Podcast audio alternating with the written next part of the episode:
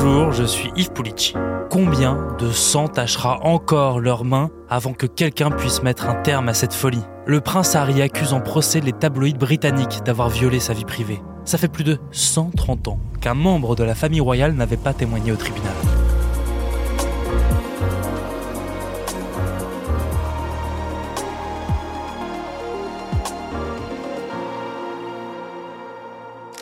La famille royale a toujours été dérangée par les tabloïds. Mais pour Harry, c'est personnel. Depuis sa naissance, les flashs des paparazzis le surprennent. Quand il avait 12 ans, sa mère, la princesse Diana, pourchassée par des paparazzis, meurt dans un accident de voiture. Madame, monsieur, bonjour. La princesse de Galles, Lady Di, est morte cette nuit à Paris dans un accident de voiture. Elle se trouvait avec son ami, le milliardaire saoudien Dodi Al-Fayed, mort lui aussi, ainsi que le chauffeur de leur voiture, un employé de l'hôtel Ritz. Leur voiture, une Mercedes noire, a été prise en chasse par des paparazzis. L'accident a eu lieu dans le tunnel. Ensuite, la presse à scandale britannique surnomme l'adolescent Dirty Harry, l'enfant terrible. À 17 ans, il est pris en train de fumer du cannabis, de boire de l'alcool et de se battre avec des paparazzis. Encore une fois à la une des tabloïds, encore une fois pour de mauvaises raisons. En Grande-Bretagne, le prince Harry. En 2005, Harry participe à une fête d'anniversaire.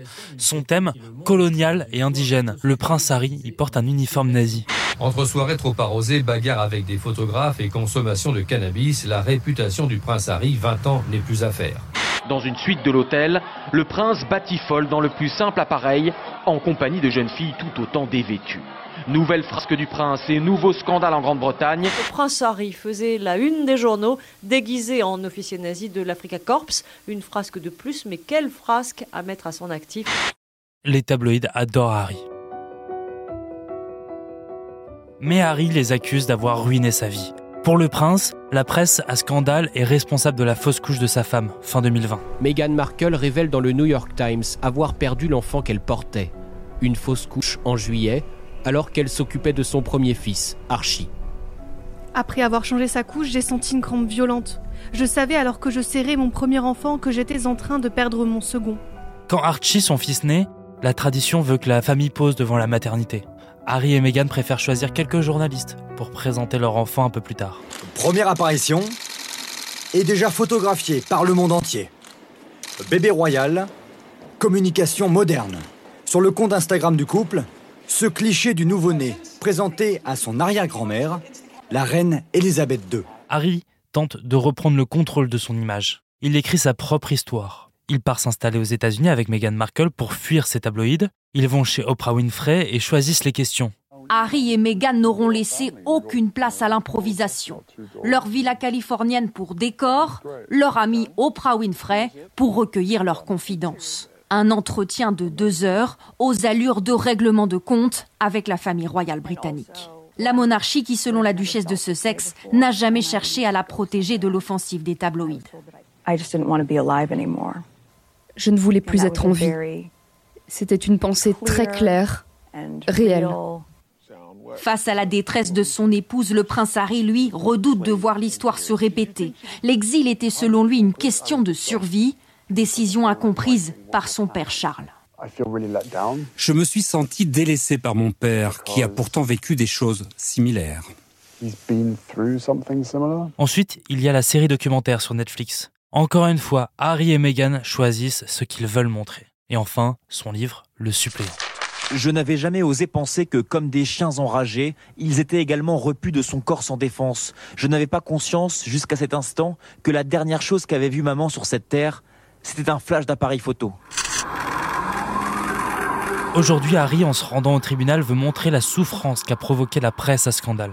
Ce mardi et ce mercredi, le prince s'est présenté à la barre devant la haute cour de justice britannique contre le groupe de presse du Daily Mirror.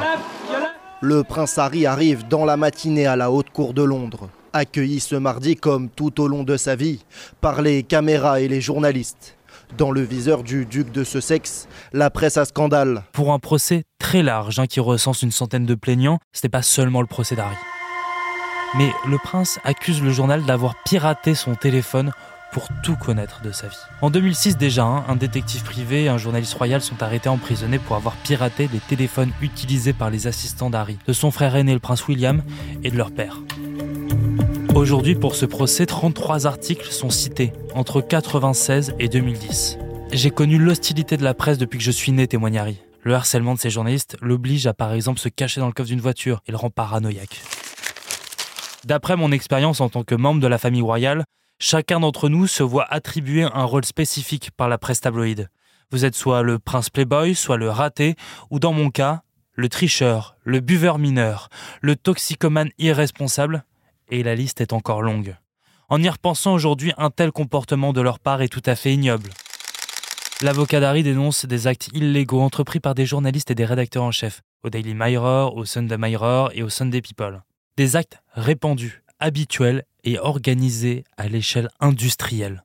Ce mardi et ce mercredi, le prince était confronté à l'avocat du groupe de presse du Daily Mirror, Andrew Green. Point par point, information par information, l'avocat tente de discréditer le prince, dénonçant une pure spéculation d'Harry. La défense assure que les informations contenues dans le nombre d'articles étaient déjà sorties dans d'autres journaux. Au total, 33 articles ont été décortiqués, notamment des articles sur sa relation et sa rupture avec son ancienne petite amie Chelsea Davy en 2009. Pour le prince Harry, les détails de l'article ne pouvaient être obtenus de manière légale. Il explique qu'il n'avait partagé ces détails avec personne. Il accuse le Daily Mirror d'avoir pratiqué dans le passé du piratage téléphonique à échelle industrielle, mais pour l'avocat du Daily Mirror, ce sont des spéculations.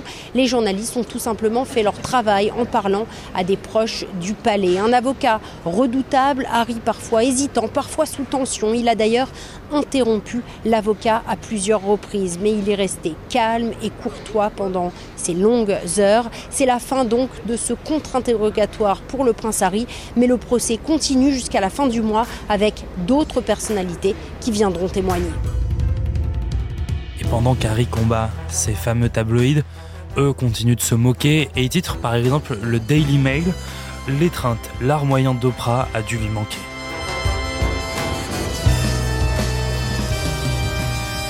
Bonjour Maud Garny, vous êtes reporter pour la revue Point de vue. Bonjour Yves. Le procès qui se tient en ce moment porte notamment sur des écoutes téléphoniques illégales. Concrètement, qu'est-ce qu'il est reproché au groupe de presse du Daily Mirror? En fait, le prince Harry a attaqué pour dénoncer une collecte illégale d'informations, c'est-à-dire qu'il soupçonne les journalistes du groupe d'avoir eu recours à des méthodes considérées comme illicites et illégales, à savoir des piratages téléphoniques, que ce soit des écoutes ou des piratages de boîtes euh, vocales. Et il est également question d'avoir eu recours au service d'enquêteurs privés. Voilà ce qu'il dénonce. L'avocat du Mayror, il s'est excusé ce mardi et il a admis euh, l'existence de quelques preuves de collecte illégale d'informations. Qu'est-ce que ça veut dire? C'est il plaide coupable? En fait, il aurait été très compliqué pour le Daily Mirror de ne pas assumer quelque part le fait que ces pratiques ont déjà eu lieu au sein de leur euh, groupe puisqu'ils ont été à plusieurs reprises déjà condamnés à verser des dommages et intérêts. Enfin, tout ça, c'est jusque-là réglé en dehors de la cour par des arrangements avec les différentes personnalités qui les ont attaqués pour les mêmes raisons. Mais par exemple, en 2018, l'acteur Hugh Grant avait euh, bénéficié de dommages et intérêts pour avoir attaqué exactement pour les mêmes raisons. Et il avait été reconnu à l'époque que de, de, grands dirigeants du groupe avaient été euh, au courant de certaines pratiques et qu'ils avaient fermé les yeux sur euh, les méthodes parfois répréhensibles de leurs journalistes. Pourquoi alors aller en procès cette fois-ci? Alors le prince Harry est véritablement au-delà de ce procès, n'est pas le seul procès qu'Harry fasse actuellement à, au groupe de presse britannique. Il attaque trois des plus grands groupes de presse. Il y a parmi eux l'éditeur du Daily Mail, il y a aussi l'éditeur du Sun et ici, dans ce cas précis, il attaque l'éditeur du Daily Mirror. En gros, c'est véritablement une croisade qu'il s'est lancée. Il en a fait un combat très personnel. Il en a longuement débattu euh, euh, pendant euh, le docu-série en six épisodes qui a été diffusé sur Netflix. Il l'a aussi beaucoup évoqué au cours de sa biographie. En fait, Harry espère quelque part être un peu la figure de proue, celui qui réussira à faire changer, réformer le paysage médiatique britannique donc c'est pas une guerre uniquement contre ce journal, mais en général contre euh, les méthodes des tabloïds et, leur, leur façon de faire. Oui, c'est ça, c'est plus le procès généralement de la presse à scandale. Il y a un peu de ça, c'est-à-dire qu'au-delà de ce cas très particulier et des 33 articles qui ont été retenus pour être examinés par la Cour quant aux méthodes qui ont été utilisées pour les écrire, Harry est véritablement dans un combat qui est plus large que ça. Il a abandonné, on le voit très bien, son rôle au sein de la famille royale, mais aussi le mantra qui était si cher à sa grand-mère, la reine Elisabeth II, qui, elle, partait du principe euh, connu euh, du never explain, never complain, ne jamais s'expliquer, ne jamais se plaindre. C'était pour elle la meilleure façon de gérer les relations avec la presse. Et le prince Harry a lui pris un contre-pied total. Il se sent, comme il le dit, investi d'une mission aujourd'hui, euh, en tant que personnalité publique, en tant que membre de la famille royale, de dénoncer un petit peu toutes ces méthodes. Il veut des responsables, puisqu'il estime que les journalistes ont pour, et les éditeurs ont pour certains du sang sur les mains, comme il l'a dit. Et il en a fait un combat véritablement personnel. Il relie à ça euh, la mort de sa mère, bien sûr, la princesse Diana en 1997. Il a toujours tenu la presse pour responsable de ce drame. Et aujourd'hui, il en fait une mission pour, euh, puisqu'il n'a pas pu protéger sa mère, il veut aujourd'hui se protéger et protéger sa femme et ses enfants. C'est quoi la nature de, la relation entre la famille royale et les tabloïds hors le prince Harry? Comment est-ce qu'ils fonctionnent Alors en fait, les tabloïds au sens euh, presse, il y a une relation qui est évidemment nécessaire entre la famille royale et la presse. La famille royale ne dépend que euh, du, quelque part de, l'amour du public. Hein. Si, euh, si la majorité des sujets britanniques étaient euh, pour l'abolition de la monarchie, ce serait une question qui devrait se poser. Or, évidemment, la, la famille royale a besoin chaque jour que ses actions soient relayées dans la presse. Donc, on, on parle souvent d'un espèce d'accord secret entre Buckingham et ce qu'on appelle Fleet Street, qui est la rue où sont implantées toutes les grandes rédactions euh, britanniques à Londres. Euh, c'est un accord qui souvent consiste euh, dans le fait de, de, laisser accéder certains journalistes, certains photographes, certains caméramens à toutes les opérations que la famille royale souhaite rendre publiques, et en échange de les laisser plutôt tranquilles sur le plan de la vie privée. On se souvient aussi d'un accord qui avait été passé au moment où le prince William est entré au collège, euh, l'idée, c'était, euh, lors des premiers jours, vous aurez droit à une séance photo, on voit son installation, on le voit marcher dans la cour du collège, du lycée, etc. Après, on le laisse tranquille tout le reste de sa scolarité. Donc voilà, il y a ce genre d'accords un petit peu tacites qui sont passés, mais il n'en reste pas moins que c'est une relation euh, dans laquelle chacune des parties a y gagné, c'est-à-dire que la famille royale fait vendre lorsqu'on la met en une, et elle a besoin aussi de cette communication, de cette publicité, pour perdurer. Là, depuis le début du procès, euh, qu'est-ce qu'on a appris sur les méthodes de récolte d'informations des euh, journalistes de ces tabloïds britanniques? Alors, il n'y a pas vraiment de révélation, puisque, comme je vous le disais tout à l'heure, il y a déjà eu énormément de procès. Le, Daily Mirror a plusieurs dizaines de fois déjà versé des dommages et intérêts euh, à des personnalités qui l'attaquaient pour exactement les mêmes raisons.